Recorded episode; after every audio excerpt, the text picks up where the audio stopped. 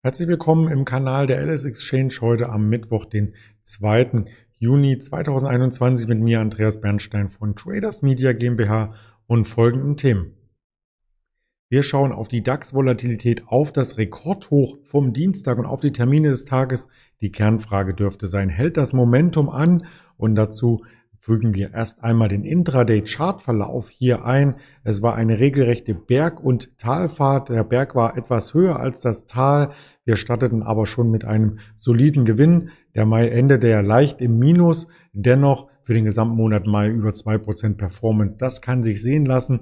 Unter 15.500 in der Vorbörse und direkt zum Xetra-Start über 15.500 dann ging die Rallye los und machte auch am ehemaligen Rekordhoch nicht Halt, was wir hier in der Region bei 15.568 Punkten sahen.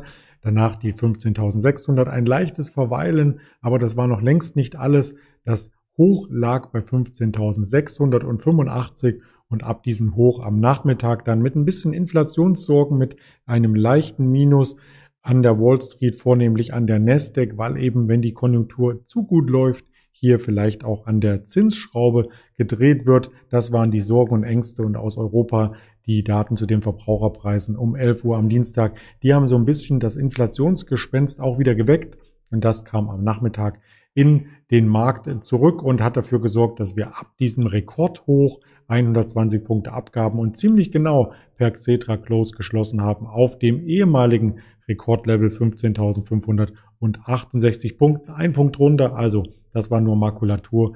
Wir sind genau hier wieder geschlossen. Jetzt ist die Frage, wie geht das Ganze weiter? Wie sieht man das Chartbild mittelfristig? Und dazu habe ich den Tageschart wieder und an dieser Kerze erkennt man, dass wir dennoch im Plus geschlossen haben, also auch auf Schlusskursbasis war das ein Rekord intraday, ein neues Rekordhoch, auf Schlusskursbasis auch ein neues Rekordhoch und die Kerze ist grün oder eben weiß, je nachdem, wie man das Ganze farblich gestaltet und wurde am selbigen Handelstag nicht komplett abverkauft. Das war nämlich bei den vorhergehenden Hochs bei 15.568, 15.538 und 15.501 hier der Fall, dass jeweils der Handelstag im Minus endete und eben gestern am Dienstag nicht. Also das lässt Anleger hoffen, dass es hier weiter Höhenluft zu spüren gibt.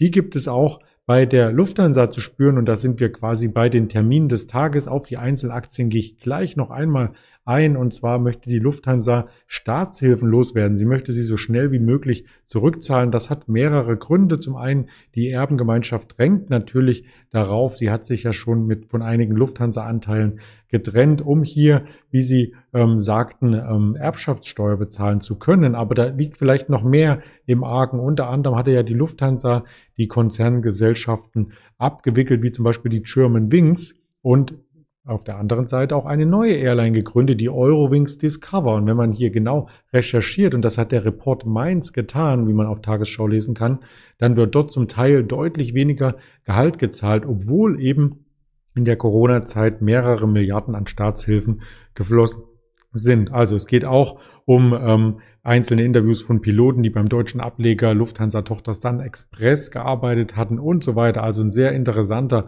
Artikel, den man sich hier auch einmal durchlesen kann. Und da geht es dann um Lohndumping und damit ist nicht zu spaßen, weil nämlich die Gewerkschaften in Deutschland ein sehr starkes Standing haben. Ja, ein anderes äh, starkes Standing hatte die Baubranche. Das wollte ich hiermit auch erwähnen. Der Materialmangel am Bau verschärft sich weiter. Es geht nicht nur mehr um Holz. Die Holzpreise haben sich mehr als verdoppelt. Wer ein Einfamilienhaus baut mit einem Holzdachstuhl, der muss mit Gesamtkosten von rund 20 Prozent mehr rechnen. Es geht mittlerweile auch um Stahl und um Dämmmaterial. Man kann sogar froh sein, wenn man die Materialien noch bekommt und teilweise werden alle Preise gezahlt, hört man aus der Baubranche. Also da geht's womöglich schleppender voran. Vielleicht werden auch einige Baustellen erst einmal gestoppt, bis sich der Engpass aufgelöst hat. Da geht es immer noch um Lieferengpässe wegen dem Stau im Suezkanal, aber auch weil eben die Rohstoffknappheit hier eine Rolle spielt beim Import, vor allem auf der Holzebene. Ja, die Aktien am Dienstag, die haben sich gar nicht so extrem bewegt wie der DAX. Es gab natürlich auch Gewinner und Verlierer. Ähm, also das Feld war breit gemischt. Im Schluss Feld war die Fresenius zu sehen, die ja immer noch mit dem Konzernumbau oder den Plänen sozusagen beschäftigt ist. Der Konzern soll ja gar nicht umgebaut werden, aber die Pläne liegen nun einmal auf den Tisch und werden diskutiert. Die Merck wurde hier ähm, mit abgestraft heute. Da gab es eine Hauptversammlung der amerikanischen Merck heute Nachmittag und die Adidas leidet einfach ein wenig unter Gewinnmitnahmen. Die letzten Tage ganz gut gelaufen und in dem Plusbereich. Die Top 5 waren allesamt Autowerte oder Werte, die mit Autos zu tun haben. Ganz vorne die Continental, die Volkswagen, die Deutsche Bank, Daimler und Bayerische Motorenwerke. Und das lag eben an der gestern skizzierten und auch mit dem Daniel Saurens besprochenen Studie von Ernst Young, dass es der Autobranche sehr gut geht, dass die Margen stimmen, dass die Umsatzzahlen noch nachgereicht werden und das Ganze sich auch auf einem Vorkrisenniveau sehr zeitig wieder einfindet. Also da darf man optimistisch sein, wie das Ganze hier weitergeht. Wir haben die Lufthansa auch nochmal, weil wir sie gerade besprochen haben, als Chartporträt und da hat bisher die 10-Euro-Marke jetzt noch einmal gehalten. Also insgesamt im Plus die Lufthansa mit dem Markttrend, muss man sagen, ob sich jetzt die negativen Kommentare um den Vorwurf des Lohndumpings durchsetzen. Das bleibt abzuwarten für den Mittwoch und am Mittwoch bleibt auch abzuwarten, welche Termine den Markt beeinflussen. Wir blicken erst einmal auf die anstehenden Quartalszahlen. Da haben wir eine Advanced Auto Parts, wir haben eine Net-App und wir haben eine Song the Waste, die bekannt sind, die anderen eher unbekannt. Dennoch wollte ich sie hier mit ins Bild ähm, reinreihen und natürlich auf die volkswirtschaftlichen Daten schauen, die da beginnen 8 Uhr direkt mit den Einzelhandelsumsätzen aus Deutschland, 11 Uhr die Erzeugerpreise auf EU-Ebene, 14.55 Uhr der Redbook Index aus den USA und die zweitwichtigste Zahl 1545 der ISM New York Index vor der wichtigsten Zahl 20 Uhr das Fed Beige Book wo noch einmal die verschiedensten Protokolle und Meinung der Notenbanker zusammengefasst sind. Kurz zuvor hält auch noch einmal die EZB-Präsidentin Christine Lagarde eine Rede. Also der Nachmittag ist vor allem sehr, sehr eng gespickt mit Terminen und dürfte spannend werden. Das Ganze bringen wir immer mit einigen Notizen für Sie aufbereitet auf die Kanäle von YouTube, Twitter, Instagram, Facebook oder als Hörvariante bei Spotify, Deezer und Apple Podcast. Und damit wünsche ich Ihnen einen erfolgreichen Handelstag.